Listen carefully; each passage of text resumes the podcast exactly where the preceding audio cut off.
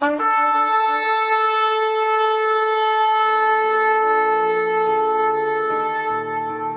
拜是本分，敬拜是机会，敬拜是恩典，敬拜是与神共享天伦。齐来敬拜。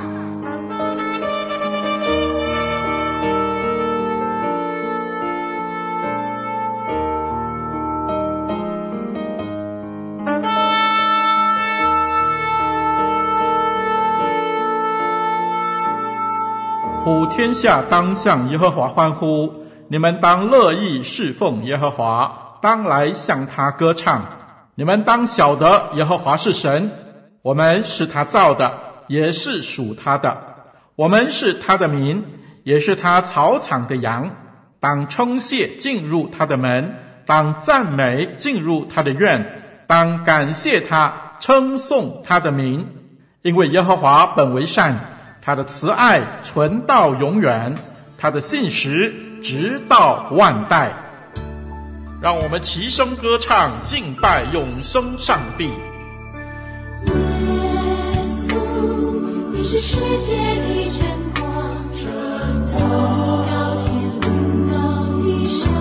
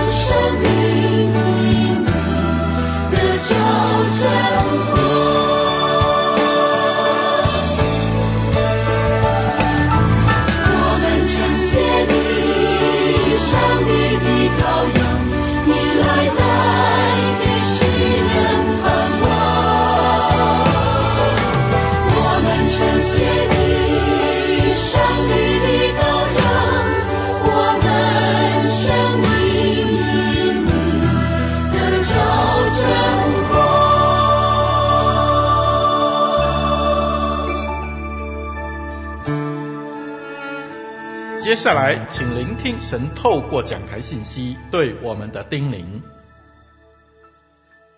亲爱的弟兄姐妹，愿你们平安，很开心在空中与大家相见。透过网络媒体，让我们拥有更多的资源去认识我们的上帝。我们一起来祷告。亲爱的主耶稣，求你坚定我们对你的信心，并且帮助我们在祷告中经历你的信实。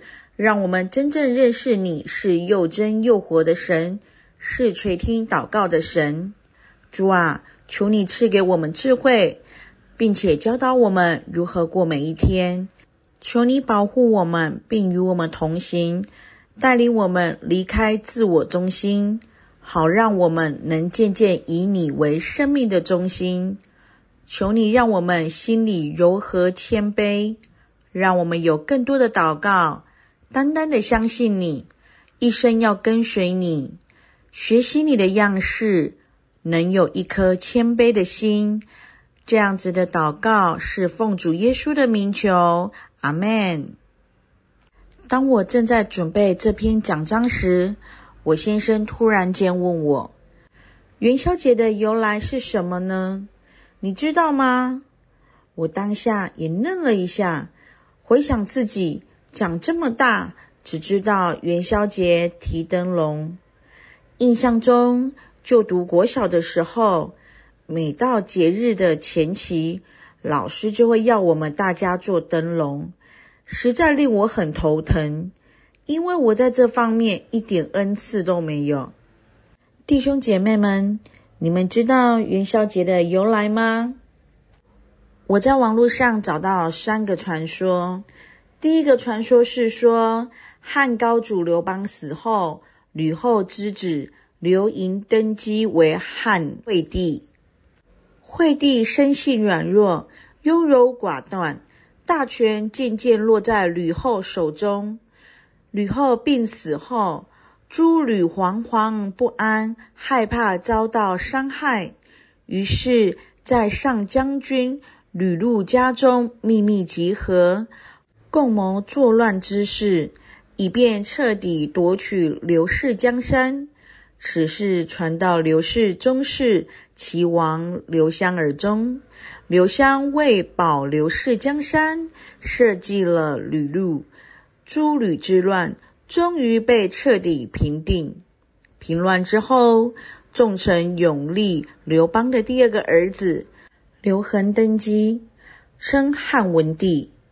文帝深感太平盛世得来不易，便把平息诸吕之乱的正月十五定为与民同乐日，家家户户张灯结彩，以示庆祝。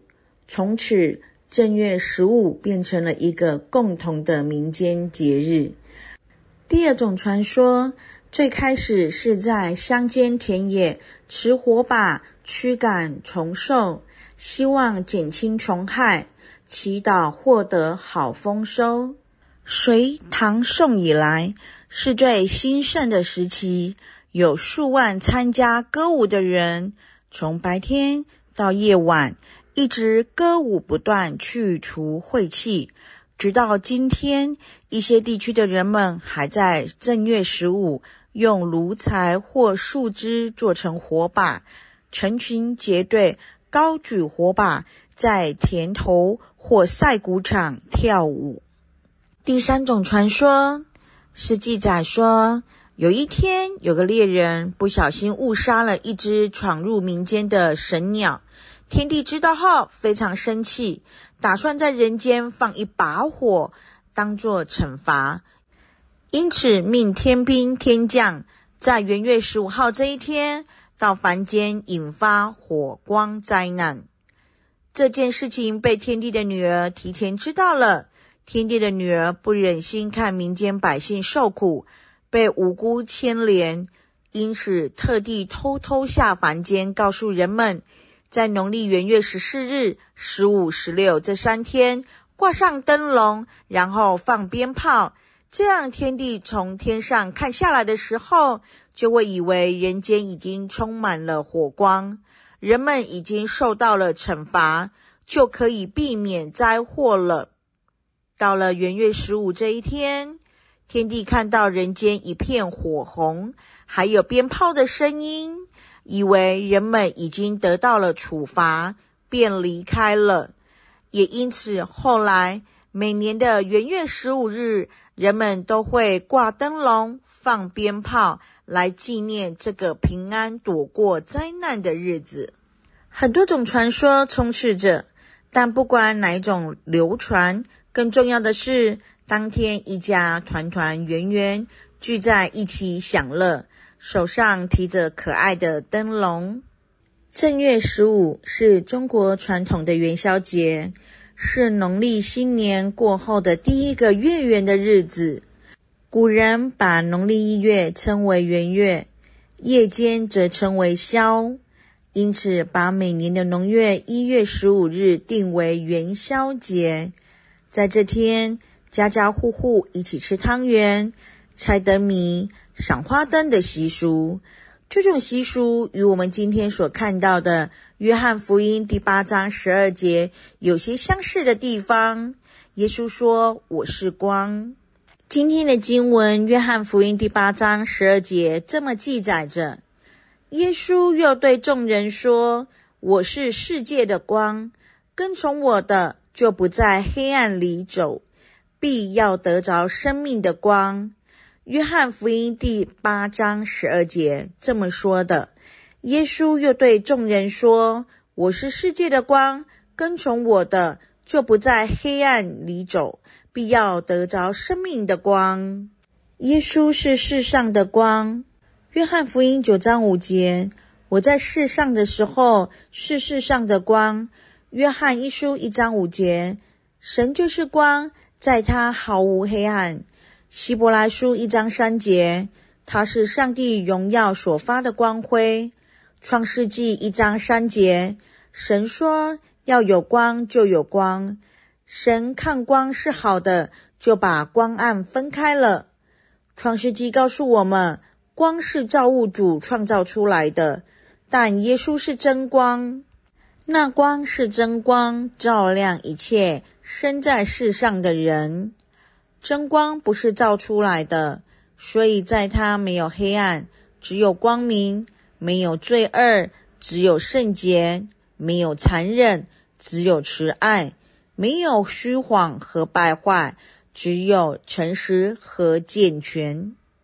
我们常常容易有困惑，虽然我们的眼睛被光照亮。虽然我们常常坐在镜子前，对于自己却不能够有更深的认识，这是因为我们想要对自己有更深认识的话，我们需要生命的光，就是从圣经来的真光照耀自己。希望我们在生活里有许多的光明的东西，能够使我们更加的认识自己。世界需要光，世界没有光，只有黑暗。上帝创造世界之先，在混沌中首先造出了光，告诉我们有了光，世界才有了次序、生命、节期、日子。光让世界从混沌中走了出来，从黑暗中走了出来。光也是生命之源，万物的生长都离不开光。没有光的话，一切的生命都会停止。对于这个世界来说，最重要的就是光，所以神最先创造的也是光。由此可知，去除黑暗唯一的办法就是光。人们需要光。约翰福音一章四节，生命在它里头，这生命就是人的光。光照在黑暗里，黑暗却不接受光。耶稣是真光。为世人带来了奇妙的盼望。人类因着罪的败坏，愿意过着醉生梦死的生活，不愿意接受光，也就是不愿意过着圣洁的生活，不愿意自己的丑陋被光照亮。耶稣来了，用他的死担当了我们的软弱，让他的光慢慢照进人的内心。今天社会的黑暗，道德的黑暗。也只有耶稣的光照进去，才能去除。耶稣说他是世界的光，就是要除去黑暗，给世界带来的光明。有了光明，才有希望，希望我们向善的动力。耶稣的光不同于别的光，他的光直接照在人的内心，不论是黑夜白天，主的光会一直在我们心中光照。我们迷失时，他指引我们；我们软弱时，他坚固我们；我们伤痛时，他医治我们；我们跌倒时，他扶住我们。基督徒是世上的光。马太福音五章十四节：你们是世上的光。耶稣称基督徒为世上的光，不是教堂的光，就是告诉我们，基督徒身上要有光。人点灯不放在斗底下。耶稣是光的本源，基督徒是这光的反射。基督徒的功用是为主发光，就如月亮反射出太阳的光芒。基督徒好像晨照在山上，他所处的位置比四周高，与世人有所不同，因活出基督的生命，是在黑暗中发出光芒的人。没有人点灯会把灯放在斗底下，反而只会把灯放在灯台上，好使它照亮一家的人。斗是量器的器皿，人点灯不是放在器具里，把光遮起来。耶稣不是要我们有了他的光之后留为己用，而是要我们把光照在人前，与别人分享。所以，我们的光也应当照亮出来，叫人们看见我们的好行为，便将荣耀归给我们在天上的父。有人说，斗也可以说是利益，不为自己的利益而活，是要以基督的心为心，才能发光。耶稣又对他们说：“人拿灯来，岂是要放在斗底下、床底下，不放在灯台上吗？人点灯放在床底下，将毫无作用。床是休息的地方，床也是指安逸和享受。基督徒若只顾自己，也发不出光来。没有见点灯放在地窖子里。”或在斗底下，总是放在灯台上，使进来的人得见亮光。若是你全身光明，毫无黑暗，就必然全然光明，如同灯的光明照亮了灵。地窖是用来储存杂物的地方，如果灯台放错了位置，不仅无法发挥光的功能，更有可能因着人内心的黑暗。让不公不义的事情发生，活出基督的样式。基督徒在世上必须有榜样。耶稣说：“我心里柔和谦卑，你们当负我的轭，学我的样式。”耶稣给我们的生活做出了榜样，他让我们跟从他的人有榜样在，好让人们看见我们的好行为，归荣耀与神。好行为是彰显主的唯一方式，不是你去教堂、读神学院、看圣经是彰显主，而是用你的行为见证你所信的。雅各书二章十七节这么记载：这样信心若没有行为，就是死的。耶稣基督对我们每一个人说，他是世界的光，也让我们警醒，一个在黑暗之中的人。对于光是何等的渴慕，同样的，一个在黑暗中习惯的人，就可能对光产生一种反感，就如同约翰福音一章五章所说的：“光照在黑暗里，黑暗却不接受光。”耶稣基督带来了真光，给我们悔改的机会。今天呼吁与抉择就摆在我们面前。当我们得到耶稣基督光照的时候，我们是要选择留在原地享受，活在罪中享乐，还是悔改归向神呢？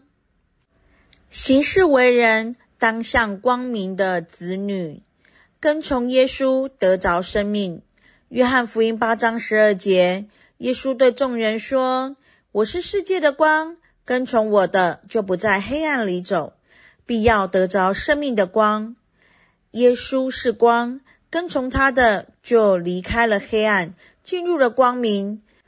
使徒行传二十六章十八节，我差你们到他们那里去，要叫他们的眼睛得开，从黑暗中归向光明，从撒旦权下归向神。又因信我，得蒙赦罪，和一切成圣的人同得基业。黑暗就是不认识耶稣，不晓得真理。不知道自己是罪人，心灵苦闷，不能分辨是非，不知死亡。从前我们没有主的生命，是活在黑暗中。如今我们有了主的生命做我们的光，能看见什么是神所定的罪，什么是神所称的义。有了生命的光，跟着就有了信心之光、希望之光。跟从耶稣得着荣耀的光，跟从是不再有自己的思想和任何东西，只有耶稣的善和生命在身上。你肯定是开心的人，幸福的人。这样的人的言、心、耳、口跟一般人不同，他们眼看的是那耶稣和别人的相处，他们的耳朵是听见神和人的和好声音。他们的心是想着主的欢喜，口所说出来的是造就人的话。耶稣基督对我们还有行动上的要求。约翰福音八章十二节说：“我是世界的光，跟从我就不在黑暗里行走，必要得着生命的光。”这里的跟从是一个非常重要的词。耶稣在约翰福音十二章三十五节说：“光在你们中间还有不多的时候，应当趁有光行走，免得黑暗临到你们。那在黑暗里行走的，就不知道往何处去。”这告诉我们要趁着自己还在光照之中，要寻找就近光，不能迟疑。很多的弟兄姐妹在传福音的过程中，常常遇到有人回应说：“嗯，信耶稣真好，等我赚够了钱，玩够了，或者退休了之后，万事俱备了，再来信耶稣。”可是我们不知道，那时候我们还有没有机会来信主耶稣？因为我们的生命不掌握在自己手里。今天的人操纵事物的权力越来越大。很多以前做不了的事情，现在都可以做。比如医疗的技术越来越精进，让人可以延长寿命，享有更好的健康生活品质。但关键是，我们把握不了自己的生命，只有一种无助感。没有人说自己能够把握自己的生命。耶稣基督带给我们一种挑战与呼召。让我们趁着他还光照我们的时候，我们还有机会悔改的时候，悔改归向他。在希腊原文中，跟从有五个方面的意思。第一，是指士兵在行军的过程中跟从自己的长官，长官走到哪里，他就要跟到哪里，这是士兵的天职。我们基督徒的身份也像士兵。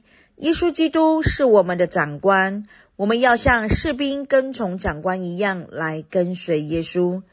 跟从的第二层意义是仆人跟从自己的主人，无论主人走到哪里，仆人都在主人的身边，随时等候主人的吩咐与差遣。对于我们每一位基督徒来说，耶稣基督是我们的主，我们也是他的仆人，在我们的生活中。任何事情上，我们都要听从耶稣基督的吩咐，并以侍奉我们的主为我们生命中最喜乐的事。第三层意义是像一个人接受忠告一样，当一个人遇到自己没有能力解决问题时，他会询问在这方面有经验的人，甚至专家，从他们那里得到一些忠告。我们每一个基督徒，把耶稣基督尊为我们人生的顾问，让耶稣基督来指导我们的生活与行为，并在我们的生命中彰显上帝的荣耀。第四层是指公民遵行国家的法律。我们基督徒是天国的子民，是属上帝的儿女。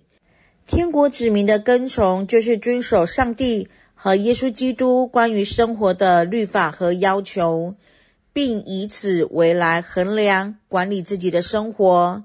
耶稣基督在马太福音五到六章简单扼要地概括了他的要求。他所带来的新的律法就是爱神与爱人。对上我们要爱，要敬拜我们的神；对今天周围的生活，我们要爱身边的每一个人。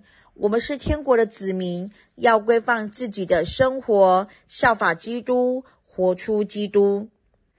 第五层意义就是，我们基督徒信靠了耶稣基督之后，要像接受师长的教导一样，来听从上帝的旨意。基督徒的教会生活，不只是停留在我来这里聚会，听牧师和传道人讲道，做义工就好了。其实这是远远不够的。我们每一个人都要像领受师长一样的教导一样来领取、思考、知晓神的话语，并且在我们生活中切实的遵行。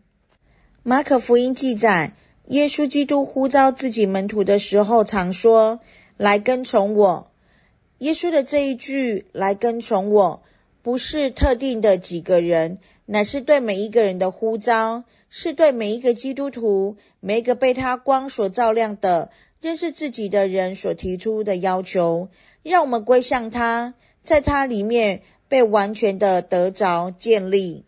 跟从耶稣基督是一个完整的人，将自己的身体、心与灵魂完全都顺服于主，完全遵行上帝的旨意。在新约的书信中，常常用主耶稣基督这个称谓，把基督称作为主。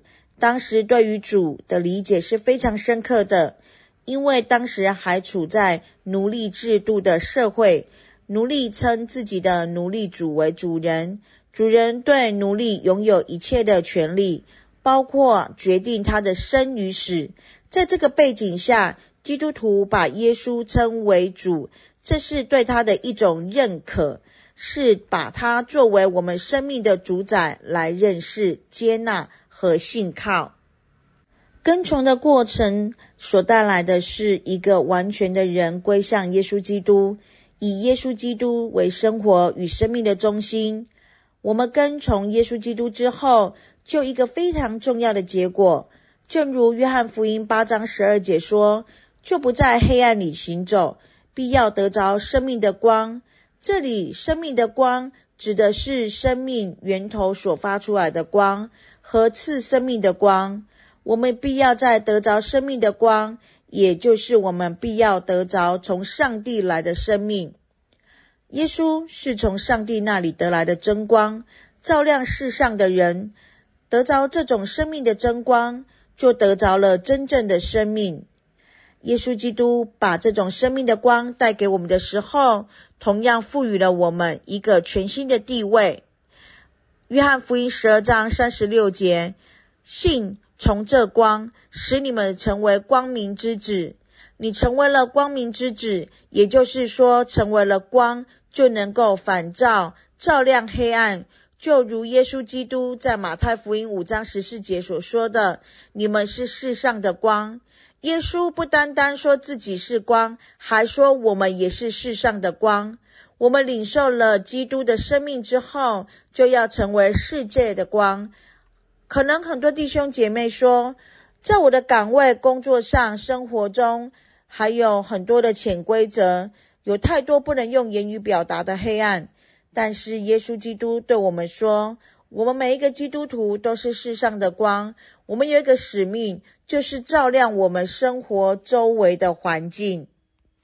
在元宵节张灯结彩、观赏灯景的时候，愿我们真的回到神的话语之中，来思想耶稣基督所说的：“我是世界的光。”他同样也在对我们每个基督徒说：“你们是世界的光。”让我们来跟从他，不行在黑暗之中，从用耶稣基督那里来的生命与亮光，照亮我们每一个人的生活环境。我们一起来祷告，亲爱的主耶稣，我们将自己的软弱、局限和缺点都交给你，并求你在你的能力在我们软弱的身上得着完全。恳求你住在我们里面，也帮助我们住在你里面，保守我们走在你的完美旨意中。请帮助我们调整脚步，能行在你为我们预备的道路上，让我们的生命由你来掌权。亲爱的主耶稣，在新的一年每一个层面里，凡是与你的话语和旨意不一致的地方，求你重新调整我们生命的次序，好让我们预备自己，能胜任国度的服事，再次在我们的生命当中动工，透过每一个弟兄姐妹，触及别人的生命，去扶持跌倒和受欺压的人，带领人来你的面前。更加的认识你、亲近你、渴慕你，来经历神救恩的大能。这样的祷告都是奉靠主耶稣基督的名求，阿门。耶稣，你是世界的真光，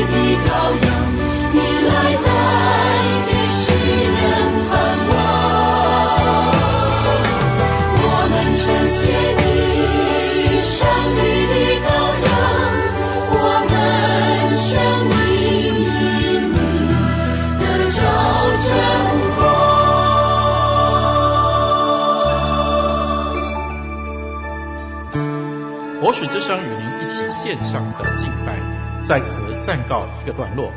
我们将在每个星期天与你一同敬拜神，欢迎锁定我们的网址。上帝祝福你。